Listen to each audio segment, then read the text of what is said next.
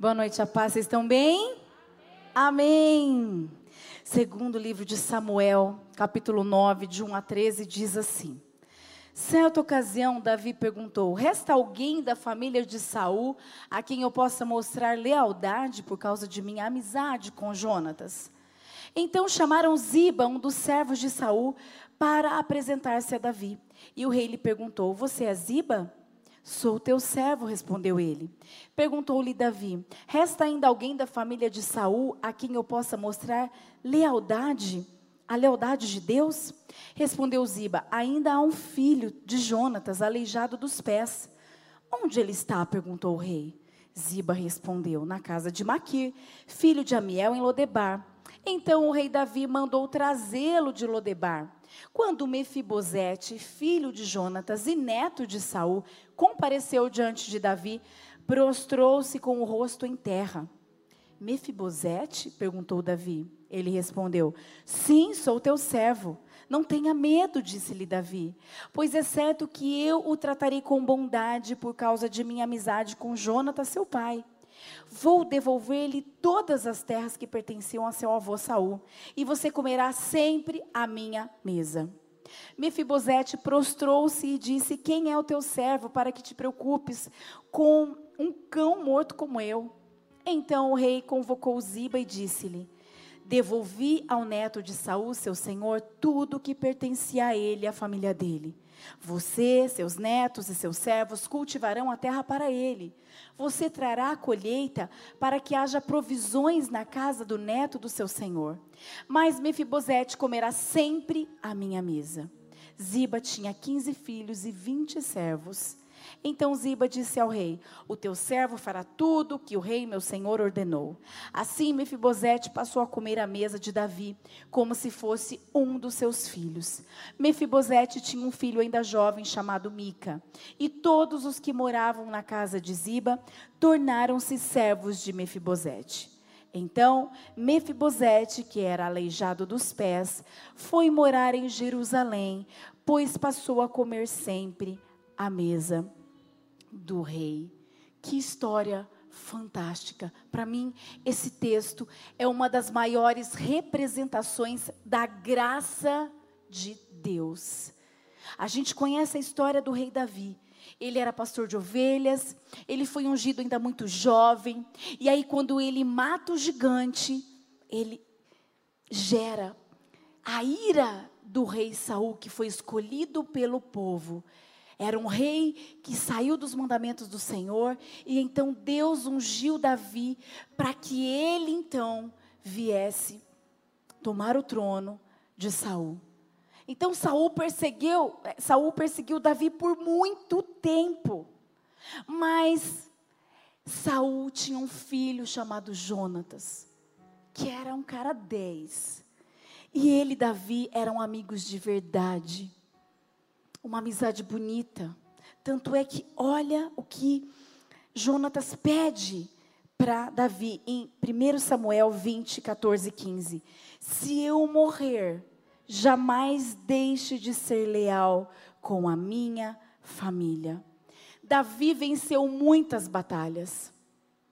E Saul e Jonatas morreram quando eles foram guerrear contra o povo inimigo, contra os filisteus.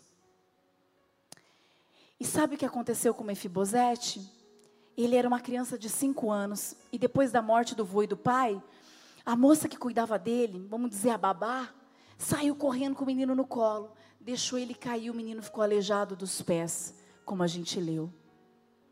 Então Davi, que assumiu o trono, que venceu muitas guerras, que conquistou fama, riqueza, poder, passaram-se 20 anos e agora ele vivia um momento em paz até que, pim, vem Deus e lembra ele de uma promessa que ele tinha feito para o seu amigo, para o seu fiel amigo, uma promessa de fidelidade, de que seria leal com a família de Jonatas. Então, é esse texto que eu acabei de ler.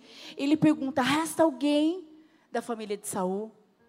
E então, Ziba diz: sim, tem Mefibosete, que é filho de Jonatas, está morando em Lodebar. Lodebar, em hebraico, significa um lugar árido, sequíssimo, sem pasto. Era um lugar de pobreza. Esse homem, ele já era um homem, ele vivia escondido na casa de Maquir, numa cidade chamada Lodebar, que era um lugar de pobreza. Ele vivia pedindo esmola. Ele vivia em pobreza. Um homem que tinha uma herança, porque ele era neto de um rei, vivia uma vida totalmente diferente da realidade que ele esperava. Ele nasceu com um propósito, assim como eu e você. Ele tinha a promessa de reinado, porque ele era neto de um rei. Mas ele vivia longe de tudo isso. As circunstâncias o levaram para longe. As circunstâncias o levaram para essa situação. Você consegue ver a semelhança com a história de Mefibosete comigo e com você? Quando Deus pensou na gente, Ele planejou um propósito lindo para nós. Mas as circunstâncias podem ter te levado para um lugar de sequidão, um lugar de dificuldade, um lugar de sofrimento, um lugar diferente daquilo que você planejou para você. E assim como esse homem, que tinha tudo, mas vivia com nada, eu e você muitas vezes temos um pai, temos as promessas de um rei, e muitas vezes vivemos mendigando as coisas, mendigando amor, mendigando atenção, se vitimizando, sofrendo. Claro que a gente passa por momentos de sofrimento, mas muitas circunstâncias e escolhas nos levam para longe daquilo que Deus planejou para a gente. Quando a gente mergulha nesse texto maravilhoso, nessa história, a gente entende que o rei Davi é a figura do nosso pai e que Mefibosete sou eu e você, tão necessitado do que? Da graça de Deus. Sabe por quê? O que que a graça ela faz? Guarda isso. A graça ela te acha. A graça é o favor imerecido. Ninguém merece a graça. Não há nada em troca. Ela te acha. Mefibosete poderia até pensar: fui esquecido, ninguém se lembra mais de mim. Mas quando a graça te acha, Deus está dizendo para você: eu jamais te esqueço. A Bíblia diz que uma mãe que amamenta pode se esquecer do bebezinho, olha isso, mas o Senhor jamais pode se esquecer de nós. Então talvez essa noite você está se sentindo assim, estou num lugar de sequidão, estou no sofrimento, estou distante daquilo que eu imaginei para mim e ainda pior, Deus me esqueceu. E isso é impossível. Porque a graça de Deus vai até onde você está. A graça de Deus, ela te busca e te traz para a mesa do rei. Porque ele não podia ir até lá, ele era aleijado, ele não conseguia. Então, Davi se lembra e manda buscar. Muitas vezes você não tem força para vir, para vir se deliciar com o banquete que é a palavra de Deus. Mas Deus vai lá e te traz aqui a graça, ela te acha e ela te busca. Foi assim que Deus fez na vida de Mefibosete. Ele não precisou planejar nada no meio do caminho. Ele, tanto é que ele falou: O que está acontecendo comigo? Porque Davi falou: Não tenha medo, está tudo certo. Eu vou fazer tudo por você, com as minhas palavras. Então fica tranquilo, Deus te achou e te trouxe, te buscou. Você está na melhor mão, você está na melhor companhia.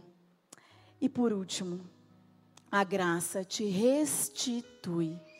Davi devolveu para Mefibosete todas as terras, tudo aquilo que pertencia a ele, para que os seus filhos, para que os servos, filhos dos servos, para que todos aqueles que estavam com ele pudessem usufruir de toda essa herança. Mas ainda mais Deus foi além, restituiu o amor próprio, porque ele se sentou como filho do rei. Davi disse: Eu vou te tratar como meu filho, você vai sentar à mesa comigo. Deus, Ele restaura a nossa história, Ele restaura o nosso amor próprio, Ele restaura o nosso coração, Ele restitui tudo aquilo que a gente precisa. Às vezes a gente acha que o que a gente precisa são as coisas externas, mas é, da é de dentro que flui para fora. A Bíblia diz que o nosso coração precisa ser guardado, porque dele flui toda a nossa vida. E às vezes o nosso coração está tão machucado, o nosso coração está tão triste, o nosso coração está tão dependente da graça de Deus. E aí que Deus faz. Porque um coração que reconhece que não pode viver sem a graça de Deus é um coração restituído. Deus traz todas as emoções de volta. Deus restitui o casamento. Deus restitui a família. Deus restitui o trabalho, a profissão. O que você quiser que Ele restitua, Ele restitui. Porque quando a graça te acha, ela te busca. Ela te traz para a presença do Rei para você comer o alimento que vai mudar a sua história. E a graça te restitui em tudo aquilo que você precisa. Essa não é uma historinha, essa é uma história de verdade. Porque tudo que está na palavra de Deus é verdade. Tudo é real. E se ele deixou aqui, é para te encorajar e dizer: tinha um homem que achou que estava esquecido, que não tinha futuro mais para ele. Ele era herdeiro de uma grande herança, mas eu encontrei ele, porque ninguém passa despercebido dos meus olhos. Então nunca mais pense que Deus te esqueceu, porque hoje você entendeu que é impossível Deus se esquecer de você. Se você quiser ser encontrado, Ele está dizendo que Ele vai até você. Ele te traz e Ele muda a sua história. A gente começou um ano agora. E como essa palavra fala com a gente. Porque Deus, Ele pode mudar do dia a gente fica anos tentando, tentando conquistar coisas, tentando. Ai meu Deus, aí Deus vem e simplesmente faz aquilo que a gente não consegue. Entrega seus sonhos, seus planos, entrega o seu coração, as suas emoções na mão do Rei. Ele sonhou algo muito especial para você. E Ele quer que você viva tudo aquilo que Ele já escreveu. Tudo que Deus tem para a gente já está escrito. E como eu sempre falo, não há nada mais lindo do que viver no centro da vontade do Senhor. Nosso Deus é um Deus que cuida da gente de tudo que a gente precisa. Ele cuida de cada detalhe, porque Ele é um Deus fiel. Feche seus olhos. Senhor, muito obrigada por essa palavra. Muito obrigada porque o Senhor nos ama, o Senhor não se esquece de nós. O Senhor nos encontra, o Senhor nos busca. O Senhor nos traz de volta. O Senhor nos alimenta, o Senhor nos restitui. O Senhor faz aquilo que nós não podemos fazer. O Senhor nos leva a lugares que nós não podemos ir. O Senhor conhece as nossas limitações, mas o Senhor é o especialista em mudar histórias. Obrigada, porque eu creio que muitas histórias estão sendo mudadas hoje. Muitas pessoas estão segurando essa palavra. Crava essa palavra no coração, Pai. Restitui o amor próprio, restitui as emoções, restitui, Pai, tudo aquilo que eles precisam, Senhor para que eles não apenas testemunhem do seu amor, mas para que eles vivam no centro da tua vontade, para que eles vivam todas as tuas promessas, toda a herança que o Senhor tem para cada um deles.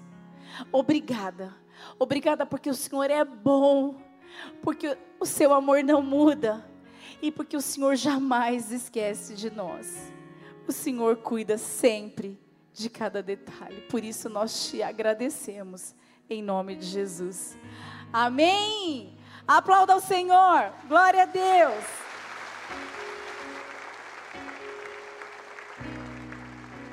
Eu tenho um Deus que cuida de mim em cada detalhe.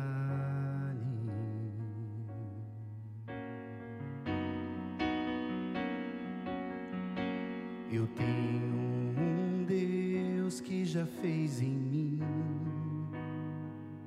o seu milagre.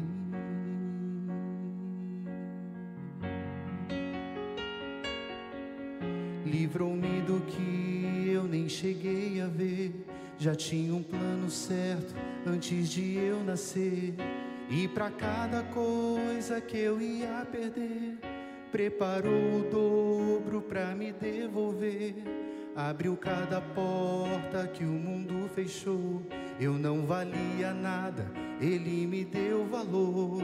Mudou minha história e me fez alguém. E me disse que os sonhos vão além do que eu possa imaginar. Ah, Deus está cuidando de mim, nos detalhes cuida de mim. Seu amor é sobrenatural, faz com que eu me sinta especial. Cante, Deus está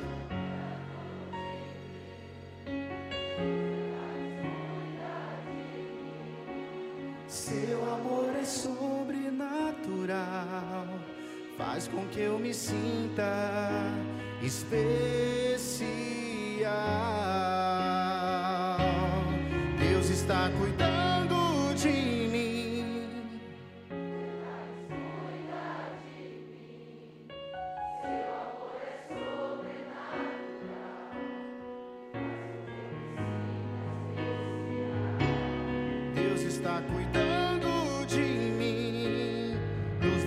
Detalhes cuida de mim.